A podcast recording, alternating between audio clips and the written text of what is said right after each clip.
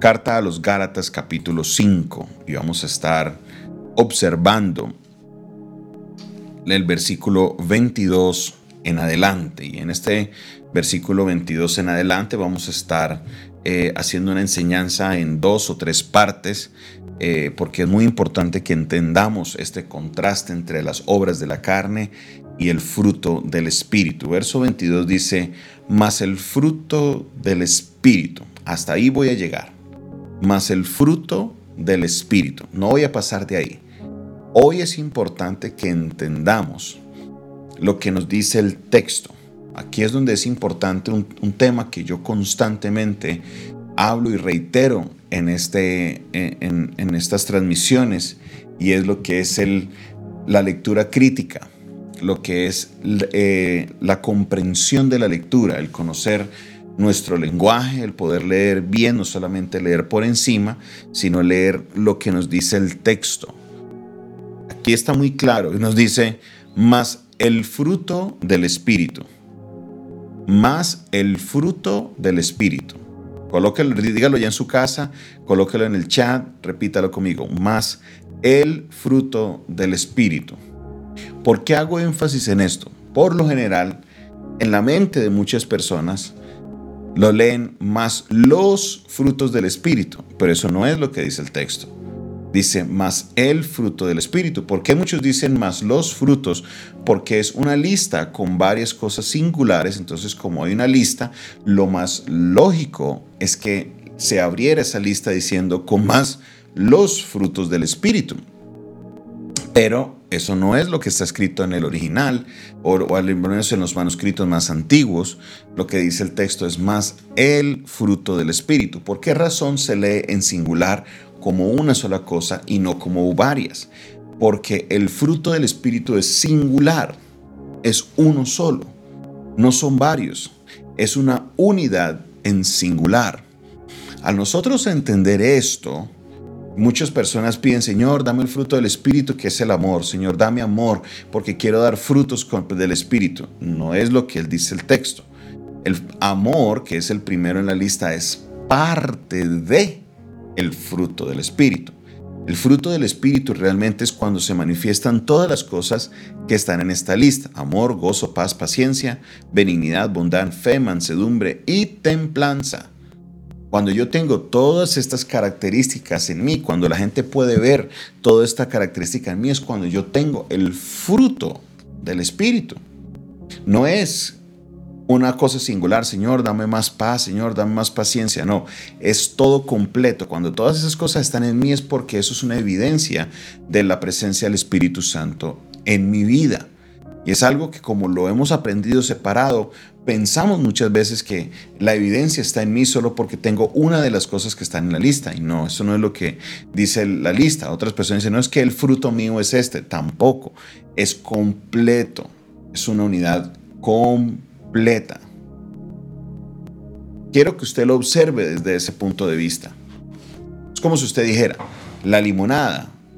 Entonces, yo solo quiero limón. No, usted no puede pedirse una limonada solo con limón. La limonada tiene agua, limón y azúcar. Es un componente completo. Si no tiene agua, limón y azúcar, es otra cosa. Es agua, limón. O es un zumo de limón. O es agua con azúcar. Pero no es una limonada. Lo que la Biblia nos está diciendo es que el fruto del Espíritu es todos estos componentes. Amor, gozo, paz, paciencia, benignidad, bondad, fe, mansedumbre y templanza. Entonces, si usted manifiesta que en su vida está el fruto del Espíritu Santo, todo esto se tiene que estar manifestando en nosotros, más el fruto del Espíritu. Por eso les insisto, mis hermanos, en la comprensión de la lectura, porque puede que usted en su vida crea de que usted tiene la manifestación del fruto del Espíritu, pero no necesariamente la tienes. ¿Por qué razón? Porque hacen falta algunos de los componentes. El fruto es completo, no es parte del fruto. No existe parte del fruto, existe el fruto del Espíritu. Entonces yo debo mirar esta lista que la vamos a estar estudiando en las siguientes semanas y mirar a ver qué componente de los que están ahí me hace falta para yo poder realmente el fruto del Espíritu. Vuelvo a la analogía de la limonada. Si usted tiene el limón y el agua, ¿Qué le hace falta? Pues le hace falta el azúcar. Pues, Señor, te va a pedir el azúcar para que ahora sí pueda hacer la limonada. O si tienes el azúcar, te hace falta el limón y el agua. Si tienes el agua y el azúcar, pues te hace falta el limón. Tienes que pensar en eso como unidad. No puedes pensar en las cosas por separado. El fruto del Espíritu es amor, gozo, paz, paciencia, benignidad, bondad, fe, mansedumbre y templanza.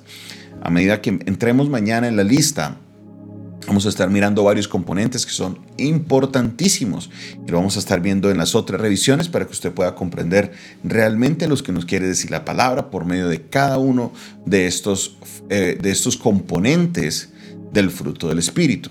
Entonces, al mirar nosotros esta lista, y se lo digo, es un análisis que yo me hago, yo me tengo que hacer ese análisis. ¿Será que tengo el fruto del Espíritu en mi vida? Entonces voy y miro la lista y si me hace falta un solo componente, no lo tengo. Tengo que procurar que el Espíritu Santo me ayude a que eso se pueda manifestar en mi vida, porque si no me manifiesto eso, entonces no está el fruto del Espíritu. Tengo muchas cosas bonitas en mi vida, pero no es el fruto del Espíritu. Y yo como creyente, si vivo bajo el Espíritu, lo que se debe manifestar en mi vida es el fruto del Espíritu. ¿Cómo yo sé que un árbol es de mango? Pues porque tiene mangos. Si no tiene mangos, pues no es un palo de mangos, es otra cosa. Puede que sea algo que se parezca mucho al mango, pero no es mango. Además, puede que hasta se llame mangostino. Si usted lo mira, el mangostino no se parece nada al mango. Tiene el nombre parecido, pero no lo es. Tenemos que entender muy bien eso, mis hermanos. Si no están todos los componentes, todavía no tengo el fruto del Espíritu y si no tengo el fruto del Espíritu, debo procurar que el fruto del Espíritu se manifieste en mi vida. Para que así el mundo, mi familia y todos los que están a mi alrededor puedan ver que estoy bajo la dirección del Espíritu Santo de Dios. Mi hermano, mi hermana, no hablamos de los frutos del Espíritu. Elimine eso de su vocabulario. El fruto del Espíritu. No quiero un fruto del Espíritu, no. Quiero el fruto del Espíritu. En otras palabras, todo el paquete completo. Es todo el paquete completo. No es una cosa, sino todo el paquete completo. Miremos, analicémonos, hagámonos un examen y pidamos al Espíritu Santo que nos redarguya y nos muestre en esas áreas de su fruto en los que estamos débiles, que necesitamos ser fortalecidos por el poder del Espíritu Santo en nuestra vida. Gracias te doy, Señor, en este día por tu palabra. Gracias, Señor, porque siempre, siempre, siempre encontramos, Señor, esa claridad en tu palabra, Dios.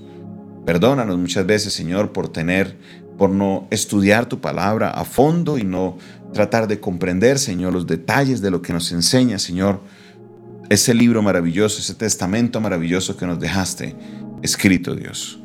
Te pedimos en este momento de que obres en la vida de todos aquellos que miran su vida y dicen, Señor, me hace falta algo, necesito, Señor, que eh, el fruto del Espíritu se manifieste en mi vida. Señor, ayúdanos ya que sabemos que contigo todo lo podemos hacer. En el nombre de Jesús.